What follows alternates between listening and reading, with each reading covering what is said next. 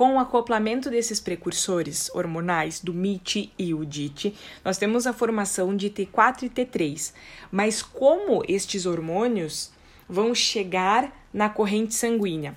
O próximo passo é que essas moléculas que foram acopladas, elas passam pelos lisossomos, dentro da célula folicular tireoidiana. E o que, que acontece com essa molécula grande que passa pelo lisossomo? Ele tira, ele captura a tireoglobulina num processo que nós chamamos de pinocitose. Depois que essa tireoglobulina ela é captada, aí nós temos a liberação de T4 e T3 para a corrente sanguínea. Então, nesse processo de formação dos hormônios, depois que a gente incorpora o iodo, a molécula de tireoglobulina, aí nós formamos os precursores mitidite.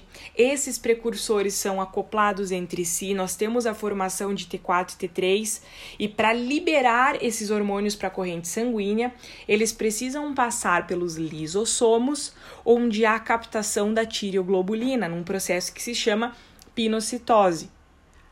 Depois dessa etapa, esses hormônios estão prontos e são secretados, liberados para a corrente sanguínea. Certo?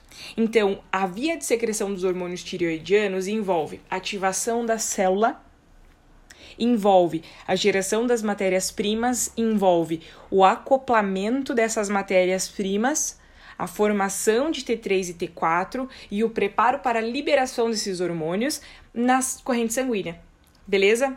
Tentei explicar de um jeito bem tranquilo, porque sem imagem fica um pouco mais desafiador.